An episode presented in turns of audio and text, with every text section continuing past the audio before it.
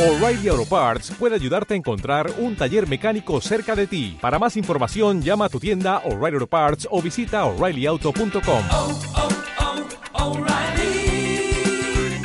oh, Parts. Hola, bienvenido a mi podcast. Soy Ana Karen Bass y esto es And What About.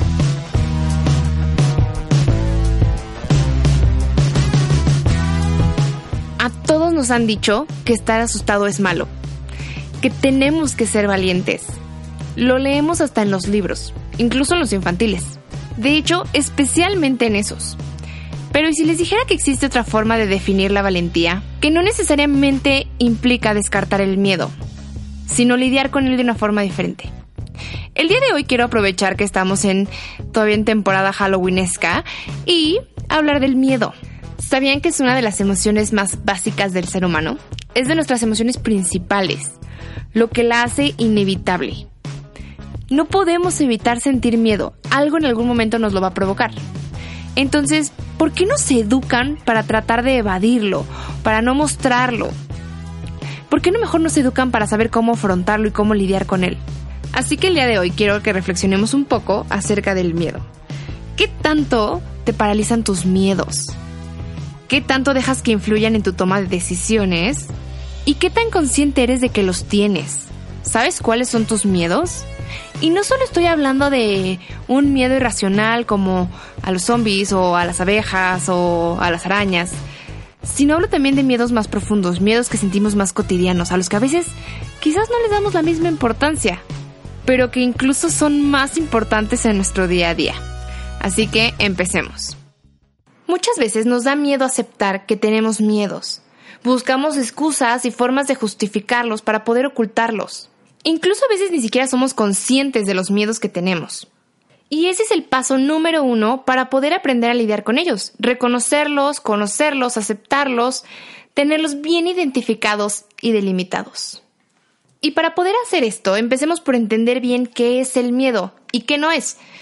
Qué tan similar o diferente puede ser de la ansiedad o la angustia, qué pasa en nuestro cerebro cuando sentimos miedo, porque cada emoción que sentimos conlleva una reacción fisiológica que nos ayuda a realizar mejor como la función de esa emoción. Por ejemplo, la sorpresa lo que trata de hacer es como, pues algo te agarra desprevenido y lo que necesitas es entender o saber bien qué está pasando. Por lo tanto, la reacción fisiológica ante la sorpresa es abrir más los ojos, que tus ojos tengan esta capacidad de ver y entender mejor su entorno. Y lo que pasa con el miedo es que entramos en un estado como de pelea o de huida. Nuestros músculos se contraen para que seamos capaces de correr o de pelear si es que es necesario.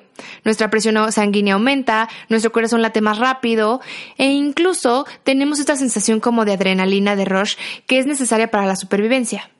Y a todo eso se le aumentan las reacciones fisiológicas de la sorpresa. La función del miedo básicamente es hacernos o ayudarnos a sobrevivir. Es una de las emociones más primitivas y necesarias. En realidad lo que hace es ayudarnos a identificar que hay una amenaza o una posible amenaza hacia nuestra persona. No siempre tiene que ser una amenaza física, muchas veces son amenazas a nuestra autoestima, a nuestro autoconcepto, amenazas psicológicas.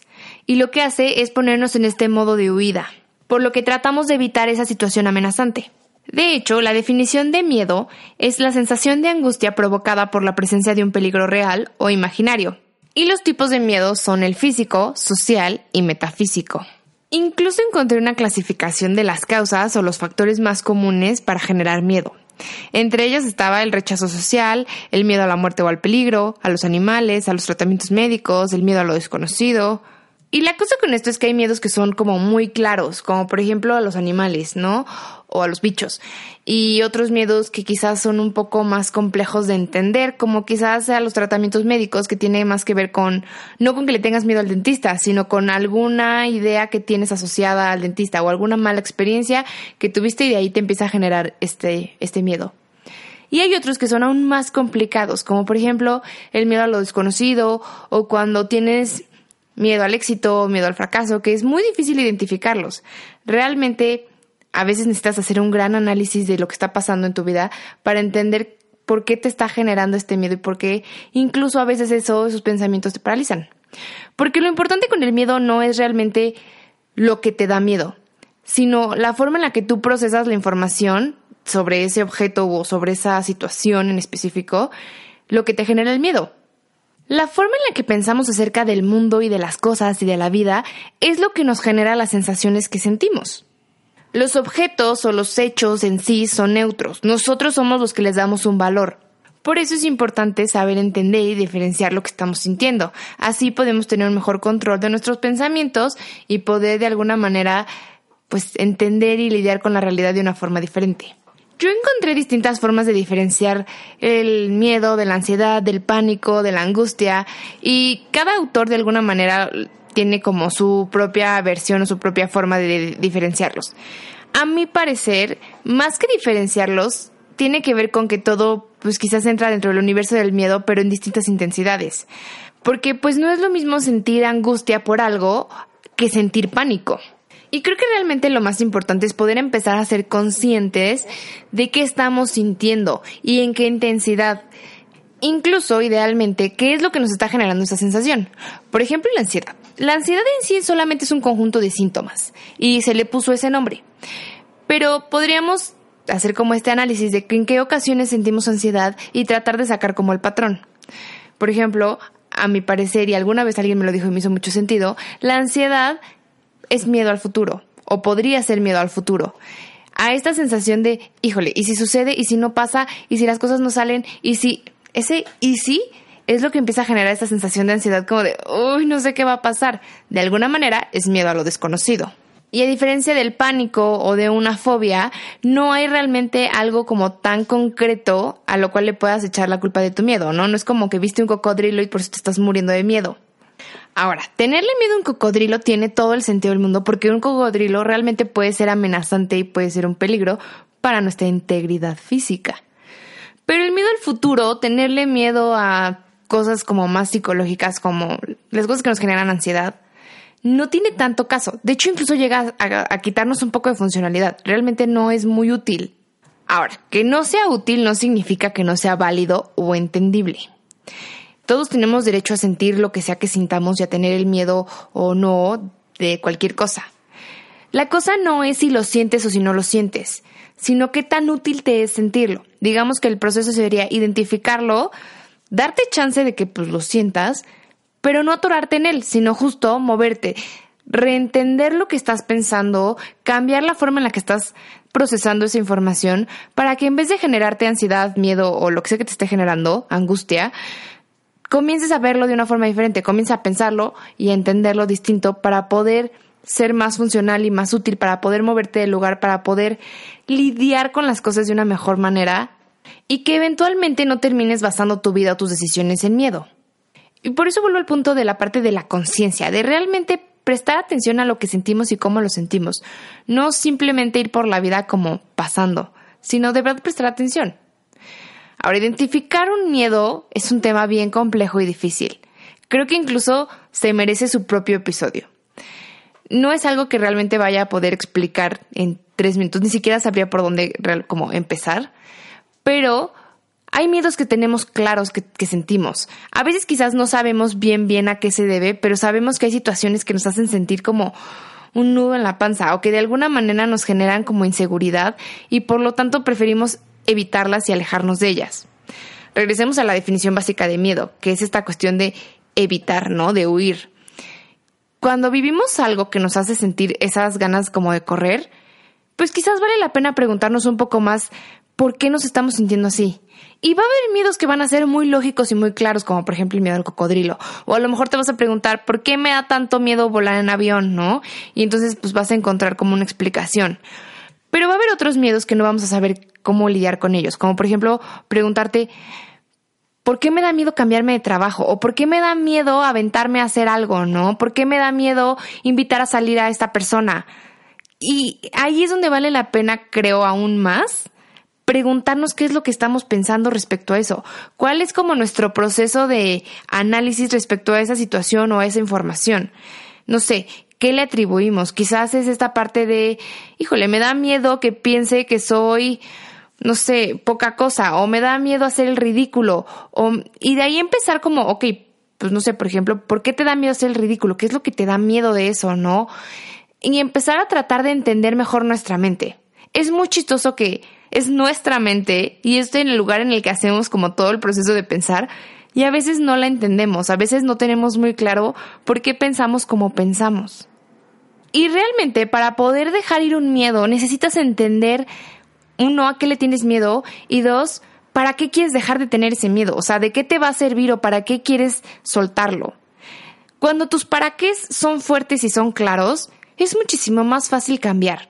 De alguna forma nuestros para qué son nuestra motivación. Es de donde vamos a sacar como el coraje para soltar estos pensamientos muchas veces irracionales que nos frenan y nos detienen en la vida. Y aquí es donde entra lo que me refería al principio con redefinir el ser valiente. La idea no es dejar de tener miedo. A todos nos va a dar miedo en algún momento alguna cosa.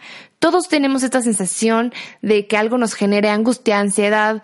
De alguna manera todos estamos expuestos a una situación que nos resulte amenazante.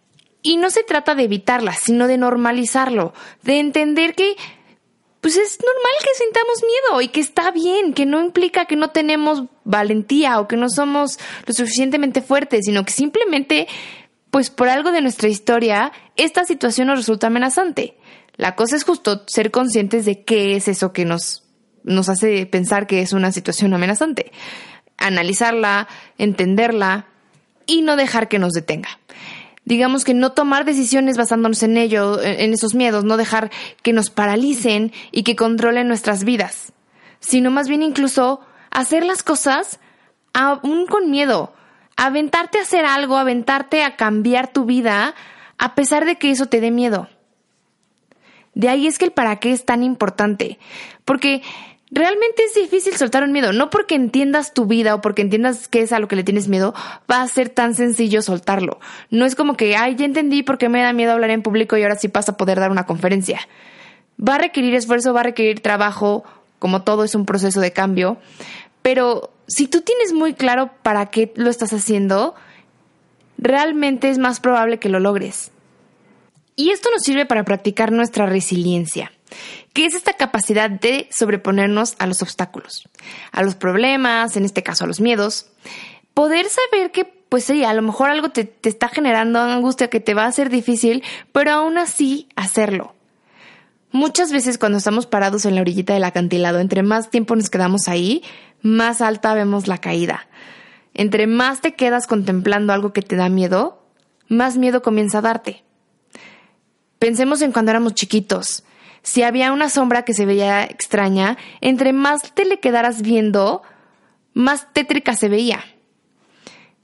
En cambio, si prendes la luz, y te paras y eres valiente y prendes la luz y te das cuenta de que pues simplemente era ropa o era una rama o lo que sea, pues esta sensación cambia. De alguna manera te das cuenta de que puedes con las cosas.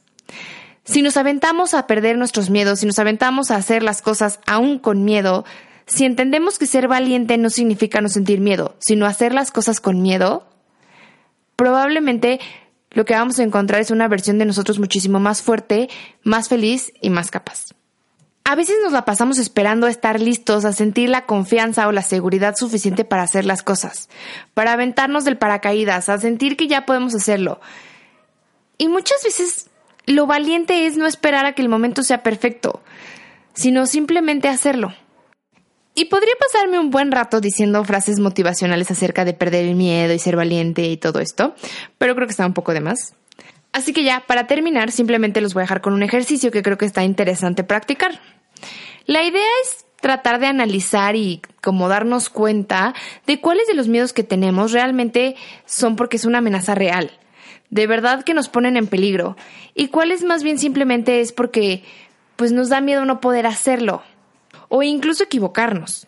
¿Cuántos de estos miedos que sentimos realmente de lo que están intentando disque protegernos es de crecer o de darnos cuenta que quizás tenemos más potencial del que creíamos?